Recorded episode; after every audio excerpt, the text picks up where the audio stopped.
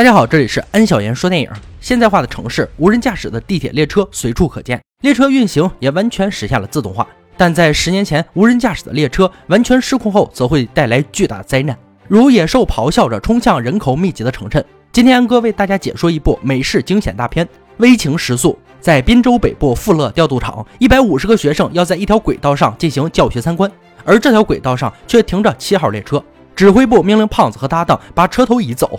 并把轨道上的车厢拖走，清空轨道。而此时车头的刹车断裂，需要维修。胖子却满不在乎，非要把列车开到安全的地点再修。列车开始行驶，胖子却在换对讲机的电池。抬头后才发现轨道切换错了。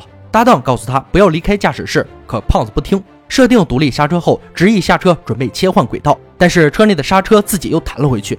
浑身赘肉的胖子迅速追赶车头，但列车速度越来越快，胖子紧紧抓住把手，却被甩出轨道。另一边，新手小帅和老司机托尼来到南部的调度场。托尼上了幺二零六号车头驾驶室，而小帅则在下面挂车厢。因为刚离婚，不停接到律师的电话，小帅似乎有些心不在焉。托尼看不惯新手这种工作态度，上车后对小帅一阵言语刺激，但是小帅却完全听不进去。这时，北部调度场主管罗莎来到指挥部，得知七号列车刹车失灵，还无人驾驶后，迅速派维修车去追。指挥部也通知载着学生的列车切换轨道。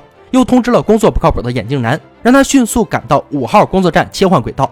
但当他们赶到后，却没有看见列车，而飞速行驶的七号列车早已经过。原来是胖子设定独立刹车时操作失误，才导致或者自己启动了。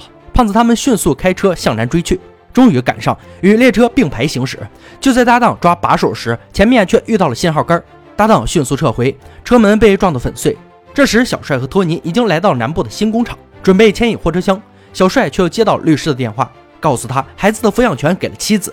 托尼拿对讲机叫他快回来。挂了电话，小帅心神不宁地回到驾驶室，这才发现自己多挂了五节车厢。托尼并没有责怪他，而是教他怎么做好。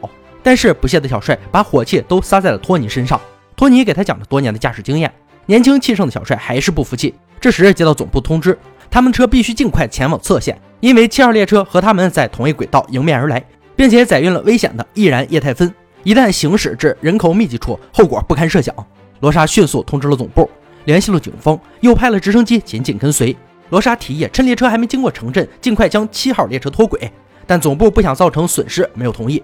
而在一处小镇的铁道路口，警察正在疏散人群，一个越野车主一不留神，把停在路旁的厢车撞到轨道上。这时七号列车快速驶来，车上人员迅速逃离，飞驰的列车直接从汽车上碾压而过。而幺二零六号列车却因为多了五节车厢，没办法进入侧线。但是小帅不信，执意要进去。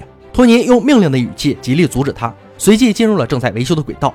得知消息后，城市管理高层也聚集在一起商议着：一旦发生事故，轨道和列车的损失将超过一亿。此时的七号列车时速已经达到七十一，在滨州中部警方封锁了铁路一公里的范围，消防车和救护车准备着急救措施。高层商议后决定用其他列车挡在七号列车前，让它减速。并让专业的驾驶员尝试落在失控的列车上，挡在前面的列车与七号列车逐渐接近，两车相撞，巨大的阻力摩擦出火花，这也让七号列车速度降到四十。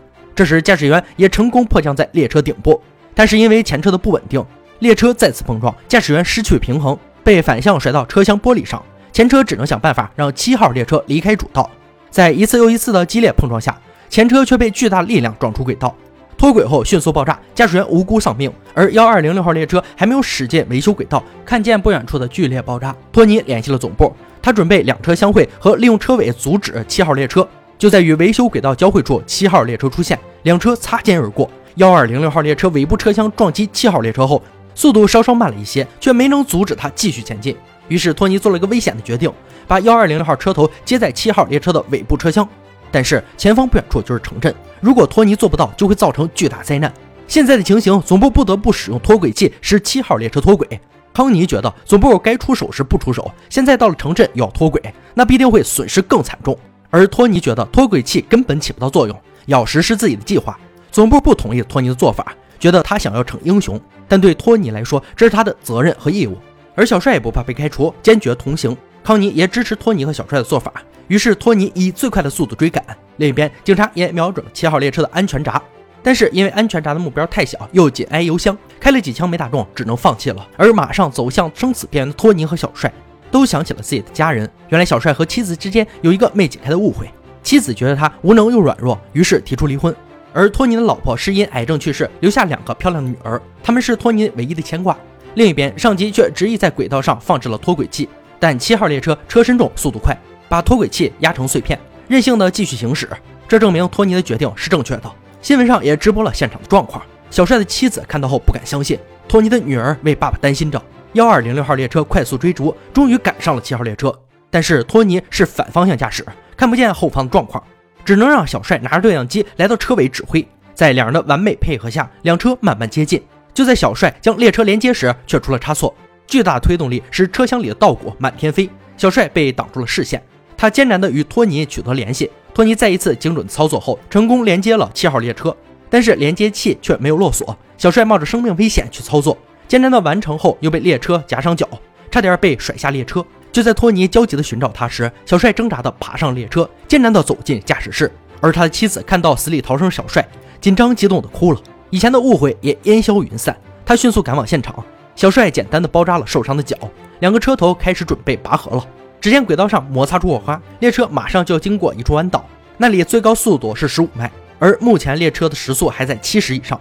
托尼凭借多年的操作经验，用尽办法让列车速度减到四十。罗莎也派人火速前往。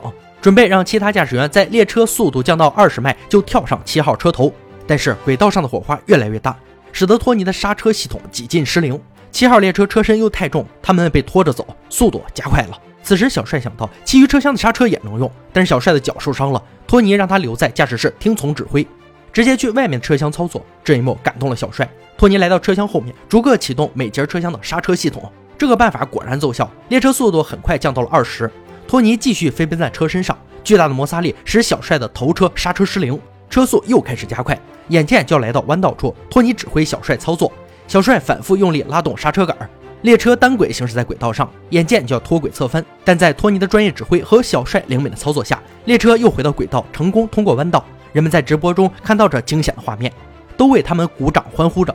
托尼则继续前往车头，但问题又来了，有一节车厢的间距太大了，托尼无法跳过去。此时车速已经达到了七十五公里，所有人刚刚放下的心又提了起来。就在这时，以往工作不靠谱的眼镜男带着警车队伍追赶而来，他呼喊着让小帅跳到他车厢。找准时机后，小帅拖着受伤腿飞身一跃，成功跳进车厢。眼镜男飞速把车开到七号车头处，让小帅爬上列车。虽然脚受了伤，但他还是拼尽全力抓住了列车把手。所有人都被小帅的坚强感动到，为他欢呼雀跃着。小帅来到驾驶室，镇定的操作。终于，列车缓缓停下，他终于可以放松紧张的神经。这时，妻子也打来电话，他喜极而泣，看着车顶上的托尼，小帅也对他心服口服。他们相互举起了胜利的拳头。小帅的妻儿上前拥抱了他。这场激烈的事件过后，托尼开心的退休，并且领取高额的退休金。小帅和妻子幸福美满的生活着。罗莎也升职担任运营副总裁，而闯祸的胖子则从事了食品行业。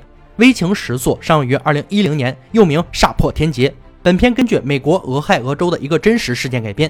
片中无论是老司机还是新司机，都以个人的责任感而置生命而不顾。他们身上最朴素的正义和责任感，不仅仅因为一辆疯狂的列车而发光，更是这个贪婪狂妄的世界不会被毁灭的中流砥柱。好了，今天解说就到这里吧。想看更多好看电影，可以关注安小言说电影。我们下期再见。